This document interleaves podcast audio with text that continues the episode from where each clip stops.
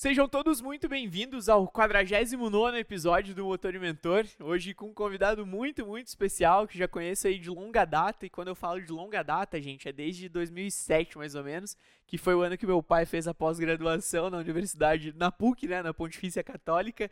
E o professor Pablo depois foi meu professor na graduação também, mas foi professor da, do meu pai, da minha irmã e depois meu professor uma carreira acadêmica muito, muito interessante, muito significativa.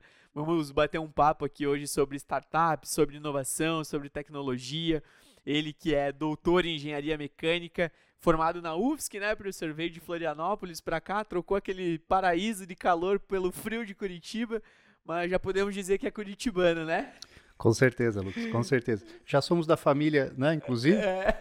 e curitibanos. É, isso aí. Bom, então hoje vou receber o, o Pablo Vale aqui, ele que atualmente é diretor de vice-diretor de tecnologia da Universidade Federal do Paraná. É, começou com esse desafio recentemente, tem um, um grande desafio pela frente aí, se colocou nessa posição para trazer mais inovações, mais tecnologias para o ramo acadêmico público aí. Então ele vai compartilhar conosco aqui um pouquinho da trajetória profissional, acadêmica dele.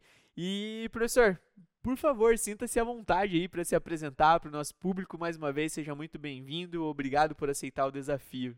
Obrigado, Lucas. É uma alegria, uma satisfação estar aqui contigo, né? Com todos os amigos que estão nos assistindo aqui hoje.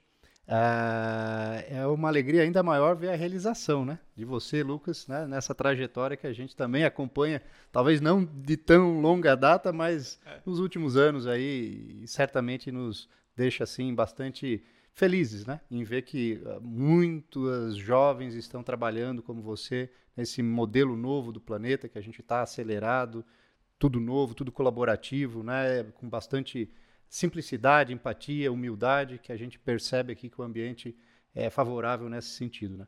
Particularmente eu vim de Taió, Santa Catarina, né? Eu sempre brinco que é a terra do Marco Velho.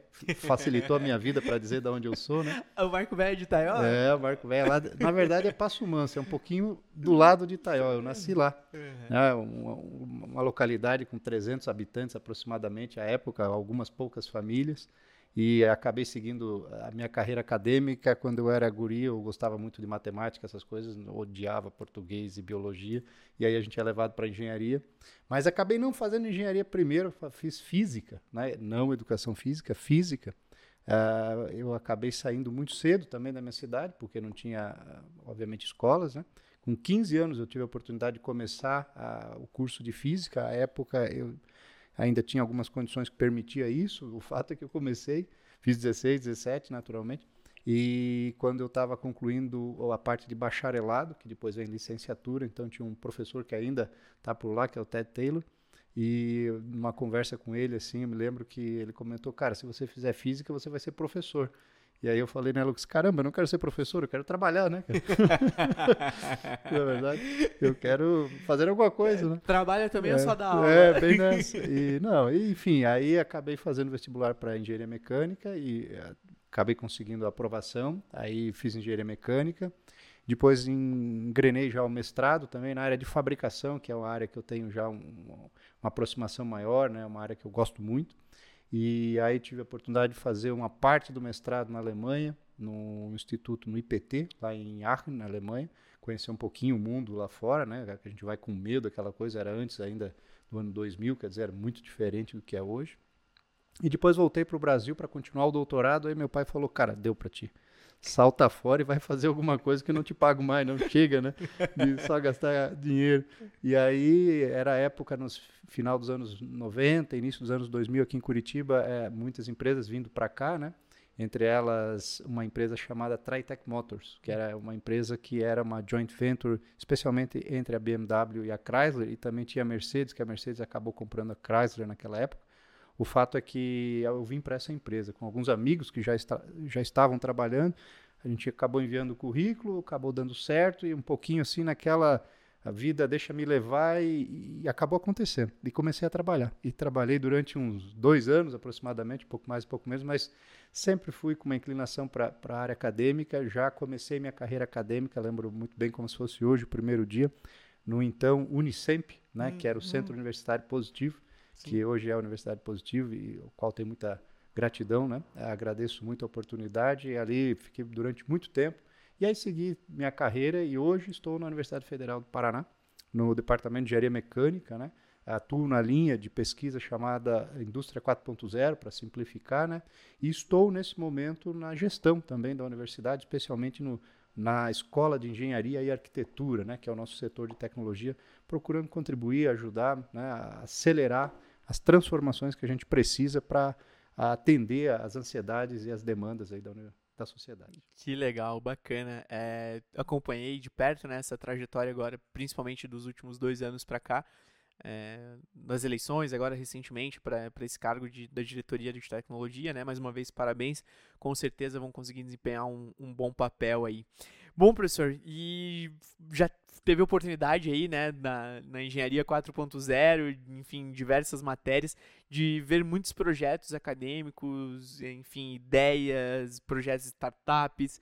Qual foi o que chamou mais atenção aí até hoje? Olha, são naturalmente são vários, né? No sentido que a gente já teve experiência em algumas dúzias aí de, de projetos, mas um especial é que eu sempre coloco como exemplo não de case de sucesso, Lucas, de case de que não deu certo. Boa. Isso foi no início dos anos 2000, logo que a gente começou, inclusive, a carreira acadêmica. Ah, era a implementação de um sistema Lean. A gente ainda nem tinha indústria 4.0, que surgiu recentemente, né? Mas o Lean veio com muita força no Brasil no final também, na década de 90, sobretudo início dos anos 2000. E uma empresa aqui na região de Curitiba, então, estava com esse interesse, esse desejo, e, e, tinha um aluno especificamente que fazia uma pós conosco em Lean e pediu ajuda. E a gente foi ajudar com mais um terceiro aluno, inclusive, que também era, à época, estagiário da própria empresa, e começamos um movimento de transformação Lean dessa empresa, uma empresa da área de serviços. E foi bem legal, implementando as, as ferramentas básicas, começando com mapeamento de fluxo de valor, fazendo os protótipos, testando, né? O gestor maior da, da organização nos apoiando, nos suportando, que é fundamental, né? O aluno que estava liderando também, muito motivado, os colegas. Realmente fizemos uma transformação na empresa. E essa empresa ela tinha em torno de 150 colaboradores perdão, majoritariamente mulheres, porque a atividade era muito delicada e a mulher então acaba tendo esse perfil mais adequado, né? E uh, tinha muito estoque, muita sujeira, etc. A gente conseguiu fazer um 5S, melhorar. E uma das ações que a gente tinha como retorno para os colaboradores pelo esforço que eles faziam para melhorar era treinamento simplesmente treinamento. E a gente dava treinamento naquela época, pessoal, de, de, de, de fazer o e-mail. Aquelas senhoras sequer tinham um e-mail ainda, né? Então ela criava um e-mail no Google, na época, né? E passava o um e-mail para a amiga que está exatamente do lado, que nem eu e você estamos aqui. E elas davam um grito de felicidade, chega a me arrepiar agora de lembrar dessa, tipo, a alegria delas de ter um e-mail. E a gente estava dando eh, treinamento a, a, empresa cedia algumas horas e as, eh, os colaboradores outras horas, né? enfim, pacificado juridicamente e tal. E a gente mesmo que, que provia o, o, treinamento. E assim foi. E a gente conseguiu excelentes resultados, conseguimos a, alcançar outro projeto, porque liberamos muita gente daquele, daquela área de trabalho, o que melhorou a produtividade da emprsa. O que aconteceu? Olha que interessante. O gestor maior daqui da empresa, ele foi para frente, porque conseguiu resultados significativos. Né? O ambiente de trabalho era outro, a alegria, sabe? E veio um novo gestor. E esse novo gestor, quando chegou, ora, a hora que ele olhou os números, ele percebeu que tinha uma ociosidade, entre aspas, né, de, dos colaboradores. Por quê? Porque a gente cumpria toda a tarefa durante o período e, como bônus, a gente tinha o devido treinamento. E o camarada simplesmente fez um X, demitiu várias pessoas, o que é totalmente contra a filosofia que a gente uh, busca imprimir, né? Quer levar todos juntos, evidentemente, não vamos levar quem não contribui, mas aqueles que estão dedicados e trabalhando, a gente sempre vai, vai buscar mais. Então, é todo mundo junto mesmo, né? E isso desmoronou por completo todo a confiança, né? todo o argumento, todo o laço que a gente tinha entre todos. E aí, pô, acabou. Simplesmente ele pegou aquele recurso que ele economizou e, tra e transformou em resultado no curto prazo para ele, para ele mostrar para a organização maior que ele estava indo bem, né? Ou seja, ele pegou aquele recurso, eu, eu brinco, trocou o iate dele, né? Uhum. O que não é adequado, porque no longo prazo não se sustenta. Então, esse case é marcante na minha vida, porque eu ainda era, digamos, um pouco mais jovem, né? Se é que somos jovens ainda, né? Com certeza. Mas, o que importa é a mentalidade. Mas uh, eu não tinha experiência suficiente para lidar com essa situação e sofri muito junto com toda aquela situação, né? De não poder... Uh, a não prever, não antever essa, essa condição e criar algumas, alguns mecanismos de segurança, né, algumas rotas de fuga que a gente fala, né, para esse tipo de situação. Hoje a gente já tem um pouco mais de experiência, sabe lidar melhor com essa condição. Então, esse projeto, para mim, é muito marcante, que ao mesmo tempo a gente produziu uma dopamina e uma condição de vida melhor para algumas pessoas que só a gente sabe o quanto elas melhoraram de vida, né? Uhum. E por outro lado, a gente percebe como o sistema, de alguma maneira, não permitiu que elas continuassem a jornada delas, né? E que certamente todos ganhariam, inclusive a própria empresa. Que legal, que legal. É, é, que legal porque, assim, é justamente isso. A gente está muito acostumado a falar do que deu certo, né? mas o que não deu certo também acredito que ensina muita coisa, né, professor? Com certeza. Então, Às vezes mais. Mais até. é, é, que, acho que não existe melhor forma da gente aprender com erro e aprender melhor ainda com aprender com os erros dos outros, né? E facilita, né? Facilita que você não precisa é, passar por é, aquilo ali, né? Mas bem, bem interessante porque é um, é um talvez se não a primeira, uma, um dos pioneiros que trouxe um case de insucesso aqui dentro do podcast. Acho que teve a, a Eliane falou alguma coisa também no episódio, uma diretora da Faurecia, o que, que não deu certo na trajetória dela nos Estados Unidos. E é importante realmente porque isso, querendo ou não, inspira muita gente ao que não deve ser feito, né? É. Professor, indo para essa, desde esses treinamentos de e-mail da colega do lado, uma para outra e até os dias de hoje, essa inteligência artificial extremamente avançada, né, tá imerso com questões de chatbots aí e tudo mais. É, o que, que o professor achou da da carta que foi assinada, né, pelos 1.100 especialistas nas últimas semanas aí, Elon Musk sendo um deles, CEO da Apple sendo outro, é, de que deveria dar uma segura, segurada na, na inteligência artificial. Bom, Lucas, é, tem muitas teorias ao, ao, redor dessa carta, né? Mas eu acho que a situação ela é muito simples. De fato, é um sinal importante, né? Um, um sinal importante para todos nós, né? Quem está em casa nos assistindo e nós aqui, que a gente precisa a, se entender essa tecnologia, né? estarmos de alguma maneira conectados, alerta, utilizar. Eu venho utilizando com frequência, já, já fiz algumas coisas bem interessantes, depois posso contar, sobrar um tempinho, né? Mas ela, a gente não pode simplesmente eh, parar. Eu acredito que isso não vai acontecer. É impossível você frear o desenvolvimento tecnológico, porque ele traz muito mais benefícios do que ameaças, naturalmente, né? Existe aí toda uma questão política mundial, que não cabe aqui a gente entrar também, mas uma disputa muito grande, naturalmente, entre China e Estados Unidos, né, dos núcleos principais que desenvolvem esses, essas inteligências, digamos, né, mas é uma realidade que está se impondo, que do que 5, 10, 15, faça uma extrapolação em 2075. Eu vou ter 100 anos em 2075. É muito provável que muitos que estão nos assistindo tenham também. Nós vamos passar do, do 1 bilhão de gente com 100 anos no planeta Terra. E isso vai crescer cada vez mais. E isso é decorrência direta das tecnologias que produzem esse tecido que nos protege, que nos dá mais condição, mais vitalidade. Né? Não estou só falando da questão da saúde uh, física, mas da saúde financeira, da saúde mental, da saúde espiritual, né? de um pouco disso que a gente está fazendo aqui. Isso é fundamental, essa relação, né?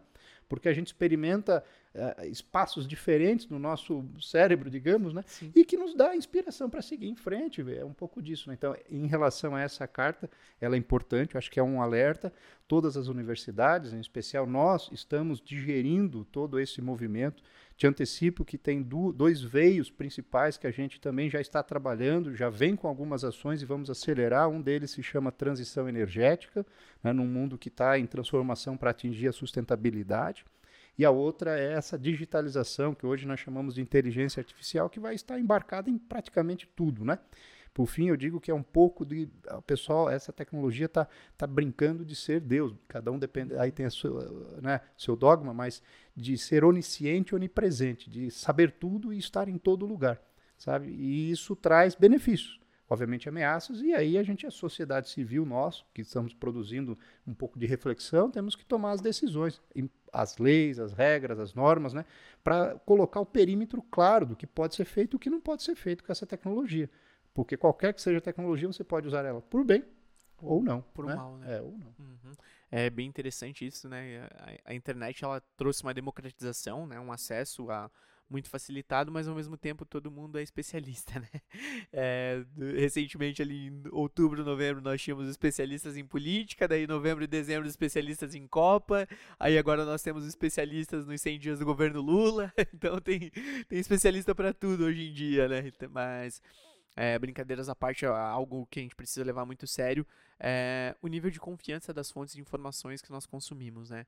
Então, ser críticos por isso, é, entender qual, quem, quem está alimentando o nosso conhecimento. Porque isso nós somos formadores de opiniões. É, né? é. Olha, olha, Lucas, eu sempre falo também que não existe almoço grátis, né? Uhum. Quando a esmola é grande, o santo desconfia. São aqueles ditados populares, ou seja, a simplicidade, não existe magia, gente. Ninguém com o poder da mente move um lápis. Uhum. A grande magia, obviamente vou defender a engenharia, né? Sim. É o que nós podemos ver com os nossos olhos aí, prédios, aviões, meio de transporte, tecnologia. Isso não se faz num clique de dedos, né? Isso se faz com um, um grupo de, de, de, pessoas pensando, construindo, pavimentando. É, pega a história do automóvel, por exemplo, desde do bens até os dias atuais, né? E essa é a magia, e é a melhor magia de todas, porque você vai construindo, crescendo, desenvolvendo, né? vai deixando um legado para a próxima geração, como o teu avô deixou para o teu pai, né? teu pai é um exemplo de, de, de, profissional que na idade dele buscou um, um aperfeiçoamento, uma especialização, ou seja, hoje todos precisam estar se movimentando, quem ficar parado, como diz meu amigo Rodrigo Acras, né? Que certamente vai nos assistir. É. Quem ficar parado é que nem jacaré, vira bolsa, vira né? bolsa. Então, é, cara, é isso aí, é trabalhar, é suar, é acreditar e sempre com um propósito muito claro e muito simples, que é fazer o melhor para as pessoas. Se esse propósito não for verdadeiro e aí ele é fake e ele não ele não ele não se sustenta, ele não é perene, sabe? Mais cedo ou mais tarde a casa cai, como a gente fala. E quando você tem um, uma firmeza de propósito e a gente procura construir isso juntos, impossível construir sozinho, né? Nada te detém, cara. É aquilo que a gente fala, nada nos, nos segura. Não tu vai para. tomar pancada, vai, vai sair todo, que nem o rock balboa, né? Destruído, mas vai para próxima, vai treinar e vamos em frente, né? É. Então, muito cuidado realmente com esses, essa espuma, né? Esses fake news que estão por aí que às vezes empolgam mas tão rápido como empolgam pode te levar para uma depressão profunda. Para uma ruína, né? É. E aproveitar que o professor citou o Rodrigo Acras aqui, é, já estamos conversando, né, Rodrigo? Possivelmente, no futuro bem próximo, ele estará aqui conosco também. Deixa um abraço especial aqui para o nosso amigo Rogério também, né, professor? Com o Rogério certeza. é outra pessoa fantástica. Um abraço, meu amigo. Falamos que se a gente, a gente deveria ter convidado ele mesmo. Faltou pensar antes. Você com certeza estaria aqui nos assistindo ao vivo aqui, mas não faltarão oportunidades. é, professor, associado à, à questão de, de desenvolvimento de, de talentos, formado, formação de opiniões, né? Um case de liderança, de sucesso, assim, que o professor vivenciou no meio da trajetória toda aí. Olha, eu poderia falar esses um amigos, né, que você acabou de falar, alguns e outros tantos que eu iria cometer uma injustiça, porque são vários tenho a honra e o privilégio de conhecer várias pessoas que são me inspiram, são exemplo. Obviamente tem um lado familiar, que não, também não vamos entrar nesse papo aqui, né? Tem aqueles que estão nos livros, nas televisões, mas que eu tive a oportunidade de conviver muito engraçado porque quando a gente estava caminhando por aí, até eu, eu, a gente viu lá na Jesus, não sei o que, o nome dele era Jesus. É. Mas não é o, o Jesus, é. era Jesus Lopes Ávila. O pessoal da Traitec lá, os veteranos da Traitec devem lembrar, era o nosso gerente de manufatura, né? Então foi o nosso primeiro gerente. Mas o estilão dele é um estilão que me marcou muito e considero um caso, um case de sucesso, porque essencialmente era um estilo que cuidava das pessoas, né? que criava um laço de confiança. Obviamente ele te cobrava, eu não esqueço, um dia que eu estava caminhando, ele chegou, ele, ele me chamava de Paulo, porque ele era mexicano, né? Uhum. Então eu não falava Paulo, falava Paulo, Paulo, que passa que não está em treinamento, precisa de treinamento. e eu estava ali resolvendo um problema, ele, não, não, não, tem que treinar, porque se não treinar não vai resolver nada. E me bateu quase, lá fui eu pro treinamento, sabe, correndo. Então era um jeito que, ao mesmo tempo, ele era sincero, é, pelo menos é a impressão sempre que eu eu tive, pode ser que não seja assim para todos, né? Mas do meu, do meu lado, ele te falava a verdade com, de uma maneira simples, com uma maneira objetiva, sem ter nada escondido, sem terceiras intenções, sabe? E ele conseguiu construir um time vencedor, que fazia realmente resultados fantásticos. E não tem nenhuma metodologia mágica, nenhum livro, nenhuma palestra, nada. É um, é um, é um líder que te olha no olho, como nós estamos olhando aqui, que te realmente conecta, né? Que a gente fala, que está preocupado com você, te cobra, evidentemente, né? E que tu aprende a admirar por essas uh, qualidades e também reconhecer algumas fraquezas que faz parte do ser humano. Não dá de acertar tudo o tempo inteiro, né, cara? Uhum. Então é um cara que eu tenho como referência no modo de ser, né, no modo de, de liderar. Obviamente mudou muito, já faz mais de 20 anos. Mas eu sempre me recordo de alguns pontos que, de alguma maneira, estão no meu modelo mental de, de procurar se relacionar, de cuidar das pessoas, de estar tá, com o olhar no centro, assim, na qualidade, ele brigava muito por isso, sabe? Enfim, é uma pessoa que eu tenho como referência. Que legal. E tanto tempo depois, né? Tanto tempo depois. É. Lá se vai 25 anos minimamente. Bacana, bacana, professor. É, realmente é, são essas trajetórias que, querendo ou não, acabam nos inspirando e, e, marcando, né? E isso vai sendo replicado também, porque traz o case da, da, lá da Tritec de 2000 e aí eh, consegue aplicar hoje numa sala de aula, até mesmo na diretoria, né? Então, é, formadores de opiniões mesmo, né? Ô, Lucas, você precisa ter no teu portfólio de, de, de referências, né? Obviamente, referências na tua família, que isso todos temos, referências profissionais próximas, né? não somente de referências, por exemplo, Ayrton Senna é uma referência possivelmente para todos, né?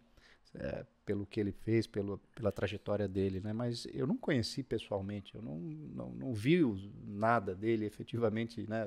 acertos e erros, então acaba sendo um negócio meio de filme, né? como os super-heróis aí que os americanos adoram, né? Mas você ter as tuas referências vivas, né, que você teve a oportunidade ou ainda tem de estar próximo, eu tenho certamente umas cinco até mais, né, e que eu, eles não sabem, mas são minhas, alguns talvez saibam, né, mas são minha referência. Sempre o que eu estou fazendo, eu, eu, lembro como que ele, penso nele, né, como que esse cara faria isso? Eu hum. procuro me inspirar, é um, é um exemplo, né. É, eu, eu falo muito isso aqui, professor, porque eu sou privilegiado, né, de ter tido essa ideia do podcast, porque, né, vamos chegar agora, estamos próximo ao 50 episódio já. Então, para para pensar, são 50 carreiras diferentes.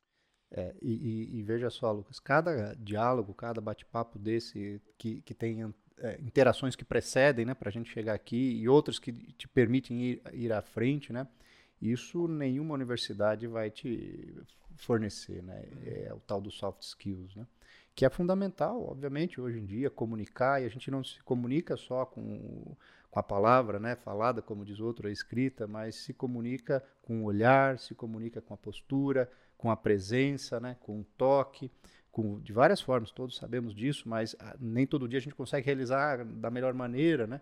Mas se a gente conseguir um, construir um ambiente onde a confiança mútua é, seja verdadeira, né? E, e, que a gente dê a devida transparência e, e um norte Claro, a gente se torna um organismo imbatível, né? E você, o que quer que aconteça, você vai para frente, vai degrau a degrau e, e, vai galgando e cada vez você vai estar tá cercado de gente melhor, porque também você vai se depurando com o tempo, sabe? Isso faz parte do processo também. É, faz parte. E eu falo para você que eu me tornei uma pessoa muito crítica, porque eu não consigo mais sentar no, em qualquer mesa para conversar. Eu não consigo, eu sou chato. Tem que ter paciência também um é, pouquinho. Né? Eu sou chato. Lembra sou que chato. tu tem limites de palavra para falar, né? Pra Põe no né? teu smartwatch aí e ó. É, mas enfim, é, eu digo não para muitas situações hoje porque eu penso assim, não só como eu vou aprender na, na em determinadas ocasiões, em convites que eu recebo, ah, é, eu vou sair para fazer uma coisa que não vai me agregar em nada e eu não vou agregar com as pessoas. Não faz sentido eu estar naquela ocasião. Então, como é que eu uso o meu tempo, como é que eu utilizo o meu dia a dia para me desenvolver, para manter um, um, nível de padrão de conversa intelectual, cognitivo com as pessoas que eu estou me relacionando com maior frequência? Porque isso demanda estudo, isso demanda desenvolvimento. Né? É muito importante a gente reconhecer nossas fraquezas. Né? Eu tenho várias, dezenas, mas duas delas se destacam. Uma delas é eu não sei dizer não. Então, tudo que me convida, tudo que, que, que pinta no meu e-mail, quero fazer, quero resolver, sim e estou começando, já faz algum tempo, estou fazendo um esforço para dizer não para algumas coisas, para me organizar melhor, né? E a outra eu tenho extrema dificuldade de dar feedback. Não é o meu perfil esse, né? Não é, não consigo. Ô Lucas, vem cá, vamos ver, eu te dar um feedback da tua atividade profissional, pessoal. Eu tento passar sinais subliminarmente e tal, mas eu, eu não consigo. Eu me recordo que a primeira pessoa que eu tive que, entre aspas, desligar, uh, era uma, uma senhora que fazia o trabalho no meu apartamento, dava aquela geral há muito tempo, na primeira vez que eu vim para Curitiba. E, e ela tava, cara, ela não lavava a louça direito, minhas roupas estavam.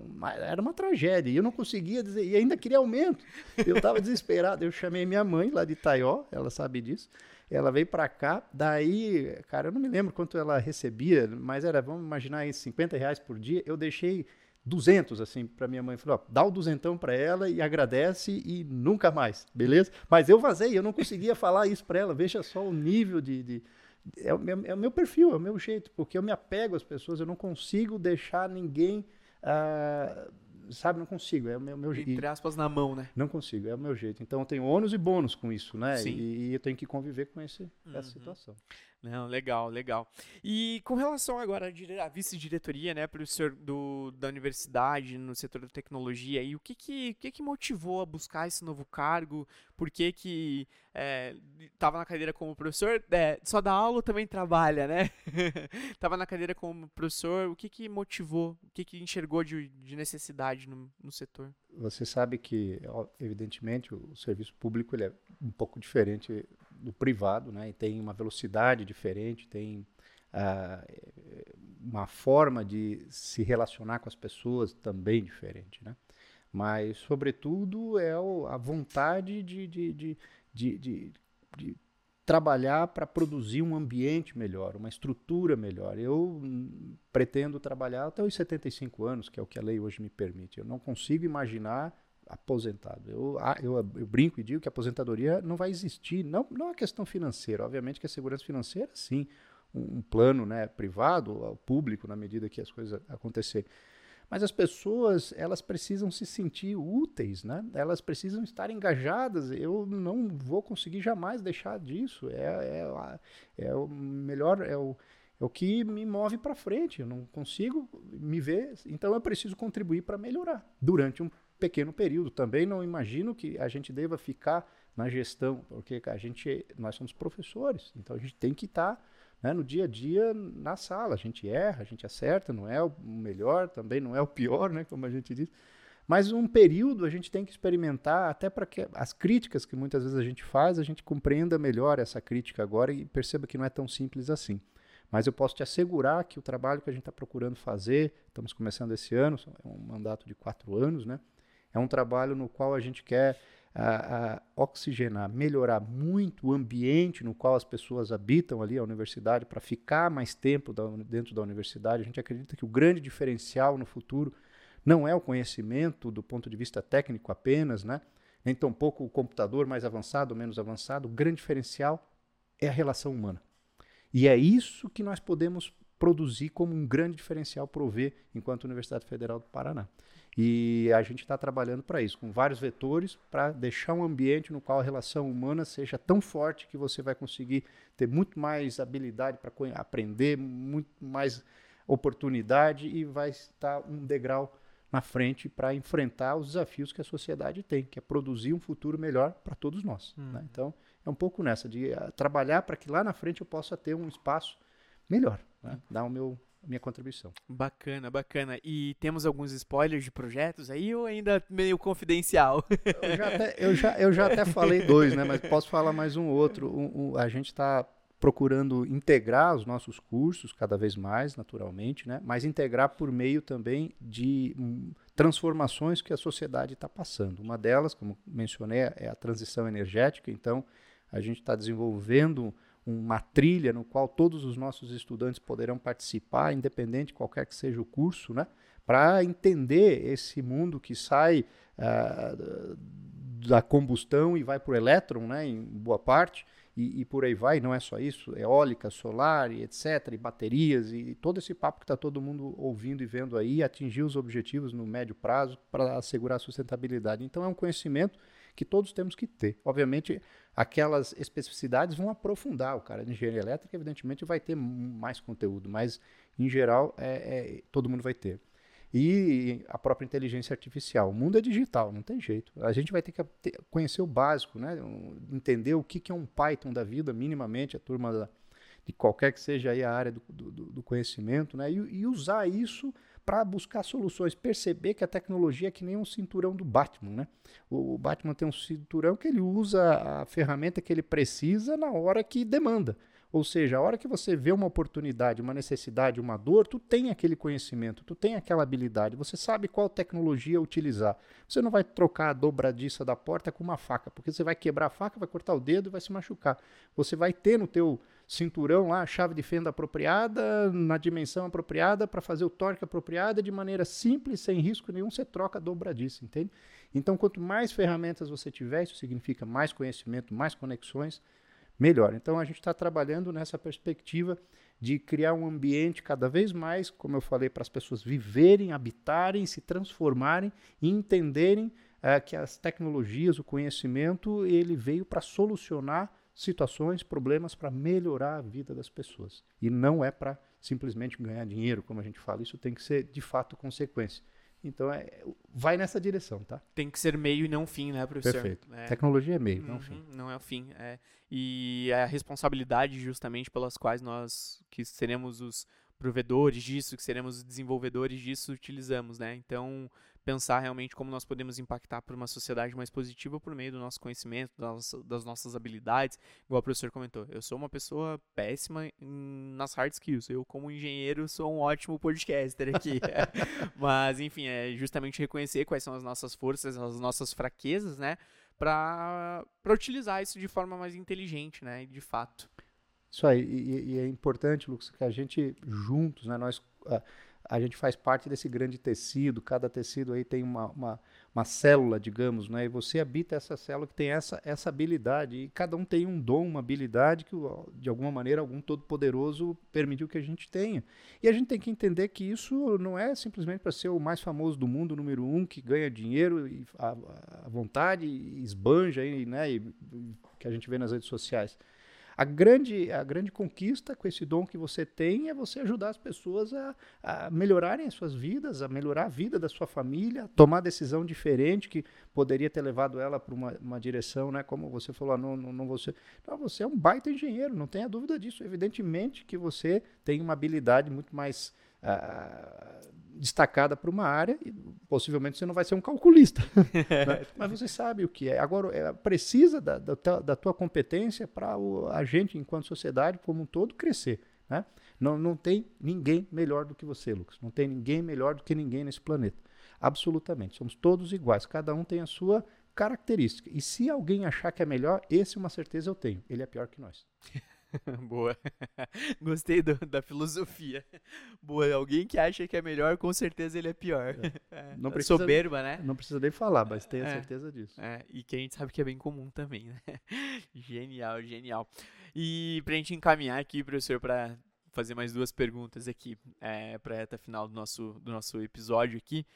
O que, que, você tenta, além disso tudo que você já acabou de falar aqui, é, como formador de opiniões? Que, que você tenta transmitir para os teus alunos, assim, uma, uma mensagem direta, clara e objetiva no teu dia a dia? É, acho que para todos nós, né? É, é, eu não tive a oportunidade de ouvir muitas coisas que hoje a gente, por alguma razão, fala, sabe? Por alguma razão a gente vocaliza para a juventude. Eu não sabia o que era trabalhar, eu não sabia os riscos. Eu, a gente entrava na minha formação na década de 90, imagino quem ainda é um pouquinho mais velho, a gente simplesmente entrava, fazia a disciplina e, e, vamos lá, quietinho, medo do professor, medo daquilo, medo daquele outro. Nós tínhamos muito mais medos do que liberdade, né? Hoje, e, e aí eu não sabia de certas coisas que eu não aproveitei, que eu não, não, não, não eu, como Lady Gibbs que a gente fala, eu procurei o mais fácil e deveria ter feito diferente. Vou te dar um exemplo. Eu, eu deveria ter uh, estudado mais alemão. Eu tinha tudo para estar tá com o alemão super fluente e não fiz por, porque pequei. Me viro, né? Sei comprar uma cerveja tranquilamente na Alemanha, não tenha dúvida disso. Mas, uh, e, e, casos assim, e hoje o que eu procuro fazer para, de alguma maneira, é beliscar a turma para não perder essa oportunidade. O tempo está passando, é a única variável né, que é igual para todo mundo. O trem está indo e você não sabe a estação que você vai ficar. E aí o cara tá ali, às vezes, que tem todas as condições na mão, seja para aprender um idioma, seja para fazer uma iniciação científica, seja para fazer um estágio, seja para se movimentar, só que você precisa fazer. Não dá de esperar que alguém vai vir bater na, bater na tua porta. É claro que a gente tem que dar as condições, ajudar, facilitar, não sei o quê, né, para daqui para de lá, mas é preciso que as pessoas percebam que requer que você levante da cadeira e dê o primeiro passo, e aí você se encanta, e lá fora o mundo é maravilhoso. Né? Se a gente ficar numa mesa jogando dominó o dia inteiro, é bacana, é bacana, só que tem muita coisa melhor. Então a gente joga um dia pontual e vamos curtir a vida, que tem muitas outras coisas bacanas, né?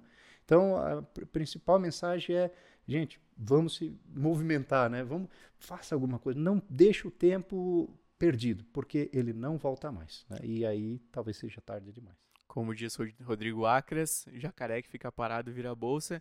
E eu escutei uma boa esses dias também. Menino que fica parado não vende picolé. Também, também, né? também. Por aí. Sensacional, professor. Bom, professor, então, é, agora de fato a última pergunta aqui, né? O que, que você mais admira, assim, não só nos alunos, mas nas pessoas que você tem a oportunidade de fazer o gerenciamento, é, o pessoal gosta muito da resposta proatividade por aqui, né? Mas o que, que você, Pablo, hoje enxerga e admira e deixa como recomendação também para profissionalmente falando, né? Eu já até falei várias vezes, né? É. Para mim é confiança. confiança. Confiança. A pessoa não precisa ser perfeita, pode ter dezenas de dificuldades, limitações. E eu tenho uma pessoa especial que eu, que eu conheço agora, tem dezenas de limitações, mas eu tenho certeza que ele está conectado comigo e eu com ele. Nós temos uma confiança mútua. O que eu falar do ponto de vista, né, vai ser feito, bem feito, vai me defender e vice-versa. São os meus ouvidos, são os meus olhos, né? E nós somos um só. E eu vou faz, fazer o mesmo por ele, independente das suas condições, uh, eventualmente habilidades. Eu acho que se você conseguir ter a confiança verdadeira, você tem um exército junto contigo. Porque ninguém é só super-homem.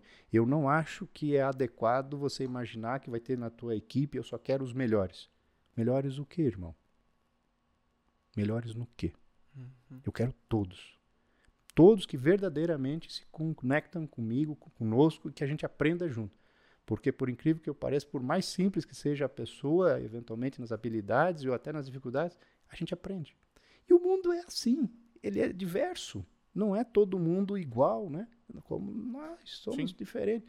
Então, essa é a principal aspecto que eu procuro fomentar e óbvio também erro, ninguém é perfeito, como eu já falei, mas quero ser puxado a orelha, né? Eu tenho dificuldades de, de fazer isso, mas se a gente conseguir fomentar essa, essa confiança, eu respeito demais e para mim é eterno. É um por todos e todos por um para sempre. Não, sempre. Não, não quebra. Sensacional. Acho que por isso até a tua rede de relacionamento profissional é muito significativa, né, professor Joanilton Rutz, é, Rafael Bispo, Anderson, é, o Rodrigo, o Rogério, enfim, a gente poderia passar horas e horas aqui e de fato a gente não escuta um deles não falando bem do professor, né? Fale bem ou fale mal, mas fale de nós. né? Sensacional. Bom, professor, é, então para a gente finalizar aqui, a gente sempre gosta de deixar o microfone aberto para o nosso convidado, caso ele queira fazer alguma pergunta, uma crítica, uma sugestão. Então fique à vontade, agora você é o host do podcast. É isso. Primeiro, de novo, ah, começo agradecendo a oportunidade, mas antes de continuar, eu queria te fazer uma, uma pergunta. O que, que você imagina, porque eu tenho uma imaginação do que 30, 40 anos, o que você imagina em 2075? Como é que vai estar esse planeta para o Lucas, para a família dele, né? Uh, para ter a roda de, de amigos? O que, que você espera de 2075 que, consequentemente, você hoje tem que estar trabalhando? Sim. Porque a a, a, como é que o é? Plantio o plantio de hoje e a colheita da manhã. O plantio, né? E o plantio é livre, mas uhum. a colheita uhum. é obrigatória, né? Não esqueça disso. É, exatamente. E a gente colhe aquilo que planta de fato, né?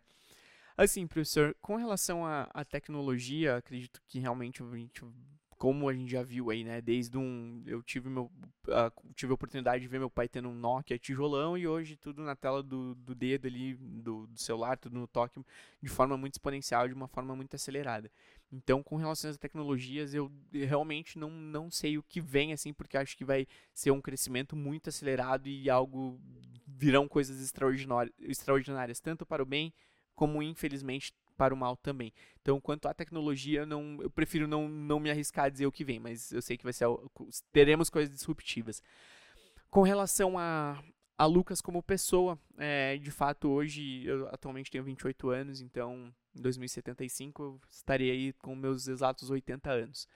É, família, pretendo ter três filhos, né? Então, ter, acredito eu que já vou ter, se não bisnetos, mas pelo menos netos já terei, né? Então, uma família solidificada com, com base nos princípios, nos valores que eu é, tenho como pessoa, que todo o meu ciclo profissional também tem. E uma coisa que eu pretendo muito, professor, eu nesses últimos dois anos, dois anos e meio de empreendedorismo, bem dizer, eu tive a oportunidade de ser acolhido por muitas pessoas. Pessoas que o dinheiro já não significava tanto, mas sim o legado do conhecimento. Então, se eu puder disseminar é, 1% do que essas pessoas contribuem, o professor agora faz parte dessa gama, não só na graduação, mas desde do, que deu aula para os meus pais, que para o meu pai que precisava daquilo para desempenhar um trabalho profissional, para ganhar um aumento, para trazer sustento para casa. A minha irmã, que foi aluna na PUC, que teve a oportunidade de ir para fora, hoje é gerente de projetos na França. Então, de que forma que o conhecimento dessas pessoas que me acolhem hoje, que contribuem comigo, é como que eu vou disseminar isso futuramente também. Então, acredito muito que a minha responsabilidade tecnológica é como que eu vou me adaptar à utilização desses meios, obviamente de forma positiva, mas uma responsabilidade social mesmo é transmitir esse legado, esse conhecimento que eu tenho a oportunidade de conviver com pessoas ímpares, né? E, enfim, cada um dentro do seu escopo de trabalho, das suas competências, sempre, sem medir esforços, estão contribuindo comigo. Então, eu tenho uma responsabilidade muito grande em transmitir essa mensagem, não reter ela só para mim. Show de bola, parabéns. Espero estar tá lá vivo também em 2075 para ver o Lucas de 80 anos, viu? Com certeza Quem sabe lá. a gente vai estar tá no 4.555 episódios, estamos lá nós lá. Gravando Mas... de uma forma diferente, show, talvez, show. né? Parabéns, Lu. Quero, quero agradecer de novo, né? Deixar uma, uma mensagem que eu acho que você contribui nessa linha. Nós temos lá o nosso propósito transformador massivo, né? Que a gente fala que é um futuro melhor para as crianças, já que você comentou da família. Ou seja, tudo que a gente procura fazer, o que baliza a nossa tomada de decisão, né, para nós, para quem está nos assistindo em casa agora, é algo que vai produzir um futuro melhor para as crianças, né? Que os nossos pais, nossa mãe, nosso pai tenham orgulho do que a gente faça, como o que tu estás fazendo aqui. Eu tenho certeza que teu pai tem um orgulho gigante, né? Tua família inteira. E isso significa que é um vetor do bem. Se vai ser 100% assim sempre o tempo inteiro, o tempo vai dizer. As coisas vão mudando e a gente vai mudando junto. A gente só não pode ficar é quadrado, é. porque é. quadrado hum, aí não, não rola. rola. Não rola. Grande abraço. Genial, professor. Obrigado mais uma vez pela tua presença aqui. É um prazer aprender contigo mais uma vez, né? Sem sombra de dúvidas, muitas oportunidades aí. E obrigado mais uma vez e saiba que o Motor e Mentor estará sempre de portas abertas para recebê-lo aqui, tá bom? Novamente, obrigado ao Motor e Mentor. Conte conosco, né? E vamos para os próximos capítulos. Vamos que vamos. Valeu. É isso aí. Bom, pessoal, então vamos encerrando por aqui mais um episódio fantástico. Igual eu comentei com vocês no início, eu sabia que seria uma troca de experiências e aprendizados muito significativa. Então, igual o professor comentou, melhor do que aprender com o sucesso é aprender com o insucesso, ver aquilo que deu errado. E ele trouxe essa abordagem muito significativa aqui para nós. Espero que, assim como eu, vocês também tenham aprendido muitas coisas no episódio aqui. E é isso aí. Seguimos acelerando e nos vemos na próxima semana. Um grande abraço. Tchau, tchau.